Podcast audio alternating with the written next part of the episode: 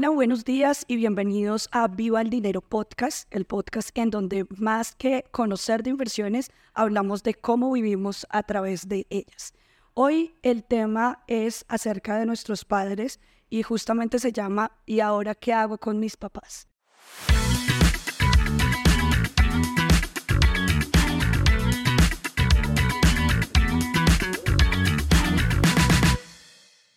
Esta nos hemos dado cuenta que es una preocupación bastante frecuente eh, en las personas que empiezan a sobrepasar los 30 años. Y es que llega un momento de, las de nuestras vidas en que nos damos cuenta que el tema de la pensión, del retiro es importante y más que preocuparnos por nosotros porque aún tenemos un tiempo para esto, empezamos a pensar cuál va a ser ese futuro de nuestros padres según lo que han construido. Hoy está con nosotros Alejo y justo estamos los dos porque tenemos como,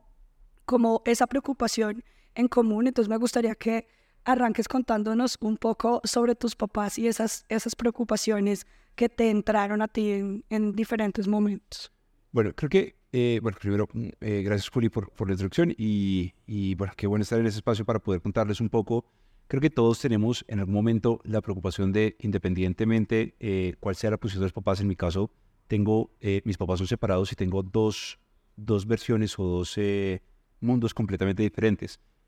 mi papá afortunadamente tiene, digamos que una buena vida financiera en el que sus preocupaciones financieras no, no, son importantes o no le preocupa el ese, ese pedazo pero eh, por el lado de mi mamá, sí comencé a preguntarme, eh, pues, ¿qué, ¿qué, va a pasar? Mi mamá fue muchos años eh, ama de casa, cotizó por una pensión que realmente ahorita viene siendo un salario mínimo y de hecho, ya pasado su, su edad de pensión, no ha logrado pensionarse porque no tenía las semanas. Entonces, mm, uno comienza a preocuparse un poco qué hace por ella, cómo, cómo cuidarle, cómo comenzar a, pues, a proteger a los papás. En muchos de los casos, las personas, eh, los papás no están estables financieramente o se dedicaron tanto tiempo, trabajaron tanto tiempo por la educación de nosotros mismos, por una casa o alguna cosa por el estilo, que realmente al final del ejercicio, cuando ya comienzan a estar en, en, épocas cesantes laborales, eh, entonces a preocuparse un poco de, ok, ¿cómo le damos una mejor vida o cómo retribuimos un poquitico lo que ellos hicieron por nosotros? Entonces, el caso de mi mamá, eh, de, de, mis papás es simple, mi mamá se separa, eh, fue ama de casa durante mm, todo el tiempo, de, todo el tiempo del matrimonio, queda, digamos que mm, financieramente dependiente, pues en, en, el momento, como dice abuelos, comienza a hacer un par de negocios, comienza a tener un trabajo, eh, pero definitivamente llega a la, de pensión. Mm, ella trabaja, eh, o digamos que me, hacemos equipo en una compañía que, que yo tengo y me doy cuenta que su pensión no le va a alcanzar para vivir bien. Entonces me comienzo a preocupar un poco por cómo es la mejor forma de hacerlo. Ella recibe de mis abuelos un pequeño apartamento eh, en un, apartamento bastante neutro de una, de, una, región bastante normal en Bogotá, y tomamos la decisión cuando ya comienzo a ser inversionista, ya comienzo a tener algo de experiencia, tomamos la decisión de eh, venderlo, tener con eso un capital con el que mi mamá le genere una renta y poder mejorar un poco sus ingresos mensuales para que ella tenga un poco más de libertad financiera. Entonces, en mi experiencia, lo, que, nosotros hacemos es liquidamos ese, apartamento, ella comienza a recibir una rentabilidad a partir de ese capital que eh, es mayor a su pensión y eso le permite tener una vejez mucho más tranquila y poder, por ejemplo, tener algo de ahorro de capital que le permita mejorar un poquito más su vida y además, pues obviamente creo que es absolutamente admirable como las mamás ahorran todos los, todos los pesos y con, y con poquito hacen mucho. Entonces, es, es una manera, pues la manera que yo tuve para cubrirles específicamente cómo, cómo mejorar un poco eh, la calidad de vida. Creo que tu historia es más o menos similar. Sí, va muy, va muy en línea. Mis padres eh, ellos llegaron de un pueblo acá cerca de Bogotá que se llama Pacho, que es un pueblo que estuvo muy azotado por todo el tema del narcotráfico y muy jóvenes salieron de allá, digamos como huyendo un poco de todas las malas cosas que trae esto. Y con muy poca educación arrancaron absolutamente de cero acá en Bogotá. Siempre fueron muy emprendedores y se levantaron a punta de trabajo. En el caso de mi papá, durante una buena época de la vida tuvo diferentes empleos en, en grandes empresas, en, en, Comcel, que ahora es Claro, en Merck, en, en diferentes industrias. Eh, y empezó a ser como un ejecutivo que dependía 100% de su, de su salario y en algún momento se acabó el empleo y cambió nuevamente a todo lo que tiene que ver con el tema del emprendimiento que es muy volátil en un sector además muy extraño que es el fútbol. Entró ahí porque mi hermano eh, era futbolista de alto rendimiento y él vio una posibilidad de negocio cuando jamás en la vida había pateado una pelota, pero, pero como emprendedor tiene una visión enorme. En el caso de mi mamá, ella era peluquero y toda la vida eh, se dedicó a tener salones de belleza y esta es una profesión que es extremadamente agradecida y, mm, y líquida. Todo el tiempo tienes empleo, no importa qué esté pasando con la economía, las personas siempre tienen que cortarse el pelo, los niños para ir al colegio, el señor para las uñas, en diciembre los colores del cabello y, era algo que hacía que hubiese un flujo constante de dinero en la casa y que se hiciera el día a día. Por esto trajo dos problemas. Por el lado de mi papá, eh, dejó de cotizar, por ejemplo, como sus aportes después de retirarse del trabajo y actualmente está eh, directamente a la deriva porque no pensó en eso hasta este momento que está por cumplir los 60 años. Y en el caso de mi mamá, tuvo una lesión en el hombro de tanto cepillar pelo. O sea, ella, eh, antes los secadores pesaban como 3 kilos, es una exageración y hoy en día hay mucha tecnología al respecto y ella ya no puede, no pudo seguir trabajando y no trabaja ya hace bastante tiempo. Son dos paralelos que, a mí siempre me, me gusta traer a colación, porque por una parte mi papá es un emprendedor que siempre ha generado unas cantidades de dinero muy grandes, pero que ha sido muy desordenado con sus finanzas y no ha tenido como la disciplina para generar un capital. Mientras que mi mamá, que siempre tuvo el capital como mucho más contado y menudeado, siempre fue mucho más disciplinada en todo el tema del ahorro, en el tema de pensar en su vejez, pese a que mi mamá no cotizó, creo que ni una semana de su vida aportes eh, obligatorios de pensión, pero también le llegó una pequeña herencia después de mucho estudio en Investopi, decidió vender el apartamento que había pagado durante toda su vida, un apartamento de un costo muy bajo en Suba, eh, que realmente era un capital muy pequeño, y decidió ponerlo en la bolsa. Y hoy en día, igual que, que la mamá de Alejo, tiene la posibilidad de ya estar retirada con un capital que le permite estar tranquila. Se fue a vivir nuevamente a Pacho, que eh, es mucho más económico y cálido que Bogotá. Y, y yo pienso que ese es uno de los grandes éxitos de mi carrera como inversionista. Más allá de todo lo que me ha dejado a mí y todo el crecimiento que yo he tenido, yo soy inversionista hace más de 15 años y obviamente que he tenido muchas alegrías, crecimientos, uno de los, de los insights más importantes es el hecho de que mi mamá pueda vivir retirada actualmente a los 60 años sin haber tenido que atravesar pues todo, todo este mundo de, de las pensiones obligatorias, de, de, haber sufrido pues una lesión y, y de no sentirse digamos como frustrada al respecto de tener la incertidumbre de quién va a ser durante su vejez. En mi caso, creo que también tuve una lucha eh, un poco importante, eh, igual que, que Juli. El caso es increíblemente o, graciosamente parecido, en que eh, las, las mamás comienzan a ser muy buenas administradoras y con una pequeña pensión que se logra a partir de un capital heredado, logran estar muy bien. Por el lado de mi papá, fue un poco más difícil porque, ¿cómo le dices a una persona que es exitosa financieramente decirle que está cometiendo algunos, algunos riesgos? que después los vas a ver, los ves venir, pero le vas a decir como, oiga, si no haces un cambio, no lo va a hacer, pero quitarse la imagen de,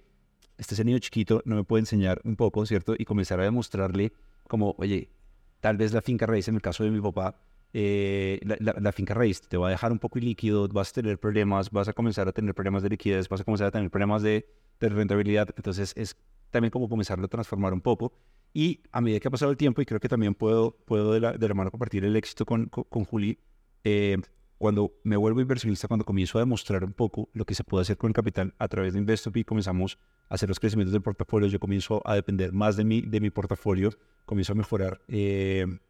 mucho mis, mis ingresos, esto se comienza a replicarse en otras cosas, en la seguridad, en lo que le comienza a contar a mi papá, un poco mi nivel de vida, eh, que se comienzan a ver, digamos que beneficiados pues, eh, por fruto de las inversiones. Él comienza a entender, ok, tal vez no es, ya no es el, niño chiquito eh, que me está diciendo alguna, alguna idea boba de, de, negocio o de, alguna cosa por el estilo, sino ya realmente tiene unos fundamentos y comienza a escuchar un poco y comenzamos a decir, ok, ya mi papá comienza a entender un poco más como, bueno, tal vez quiero participar un poco de eso y cómo podemos hacer para mejorar eh, unos problemas que le anuncié que se, venía, que se venían y es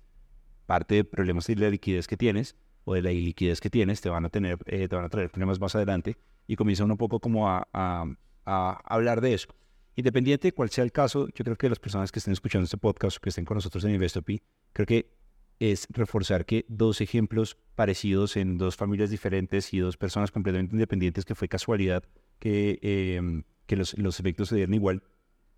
Pero las, creo que podemos decir, una de las mejores alegrías independientes, si vivimos bien, si vivimos eh, regular para algunos, si vivimos aquí, allá, o el éxito o el monto en general, es poder defender un poco el patrimonio familiar y, poder ayudar un poco en la, en, en la casa. Y creo que las mamás en este momento que reciben una renta de sus portafolios, Creo que ese es uno de los mayores éxitos que Uri y yo podemos, sin lugar a dudas, decir que hemos tenido como inversionistas, y es eh, cuidar un poco las familias, cuidar un poco el patrimonio familiar y poder aportar un poco de conocimiento hasta que todos estemos mejor. No solamente esto, sino que los hermanos también comienzan a beneficiarse eh, y lo comienza a hacer como, como una,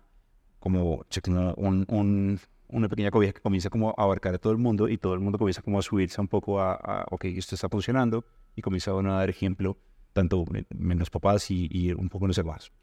Sí, yo creo que uno de los aspectos que, que enmarca toda la conversación es un tema de mentalidad en, desde diferentes ángulos.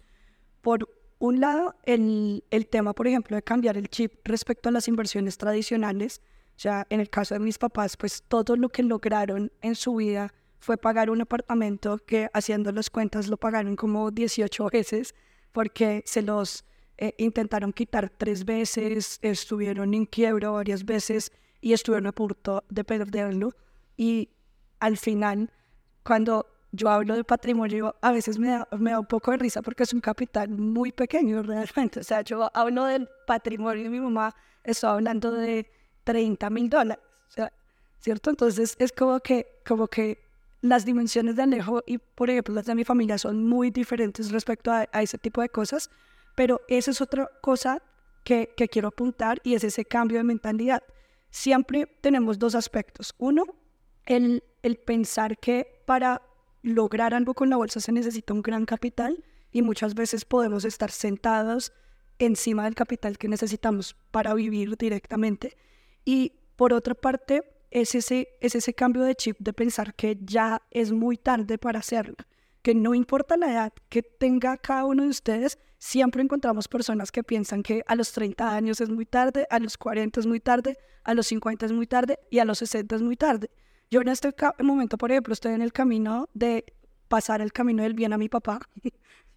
porque mi papá es una persona que es extremadamente hiperactiva y yo sé que va a seguir trabajando hasta que las piernas no le den, ¿cierto? Pero eso quiere decir que aún tengo mucho tiempo y que en cinco años,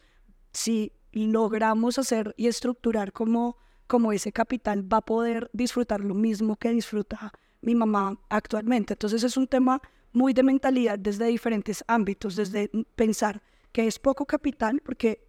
lo más importante es iniciar ahora, eh, así sea con poco capital, e ir estructurándolo.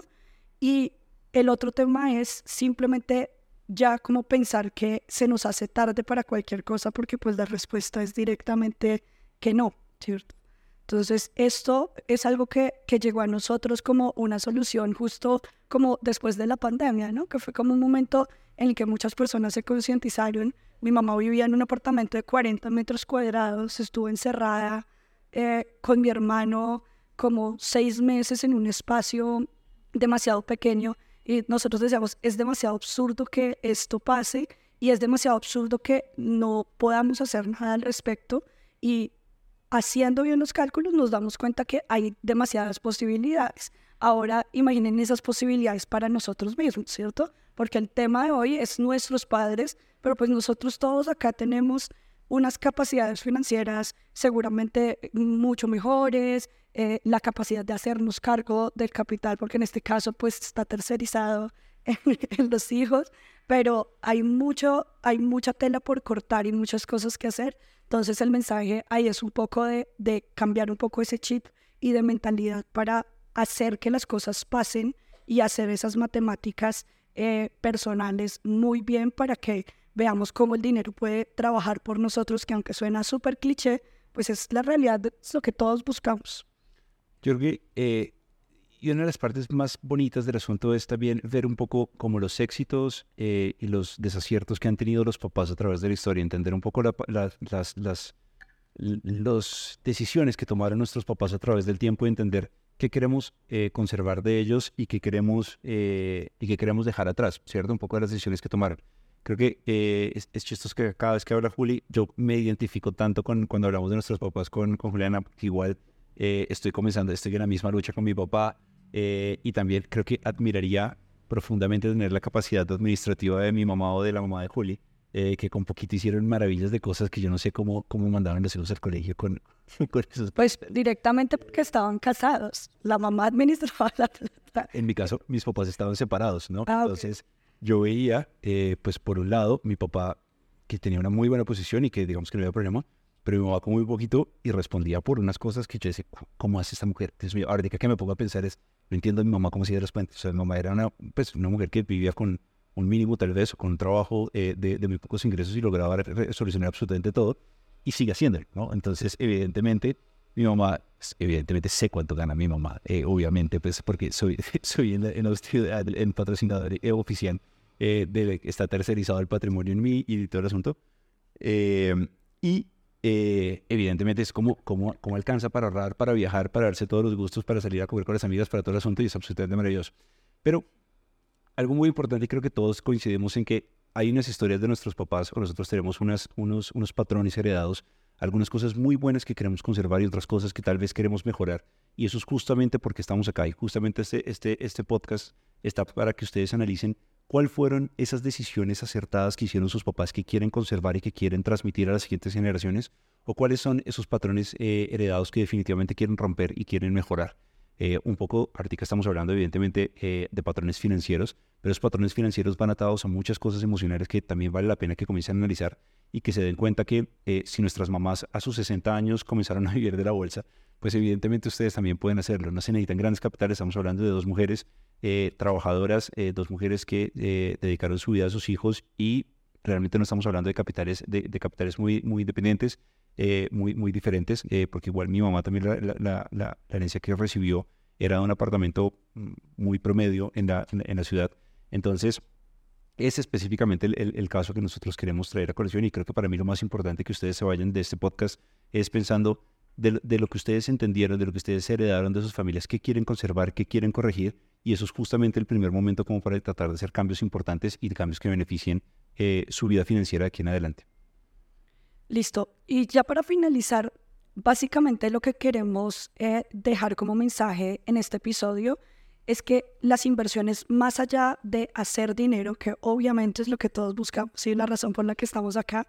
realmente eso se traduce a la calidad de vida. Y acá estamos viendo la historia de, dos personas o de dos padres, ¿cierto? Uno que quiere seguir trabajando, pero que en algún momento desafortunadamente la vida, la salud, cualquier cosa le va a poner una pausa en el camino y que ojalá no sea tarde ese momento para empezar a tomar acciones y el control de las cosas. Y otra persona que prefiere ajustar un poco su estilo de vida, balancear lo que tiene tener una vida tal vez un poco más austera, pero disfrutarse de la vida desde, desde el momento que lo decide, que a la larga ese es el retiro y no la pensión. Entonces, básicamente lo que debemos encontrar todo es ese, ese equilibrio entre la calidad de vida que buscamos y esas metas financieras. Muchas gracias.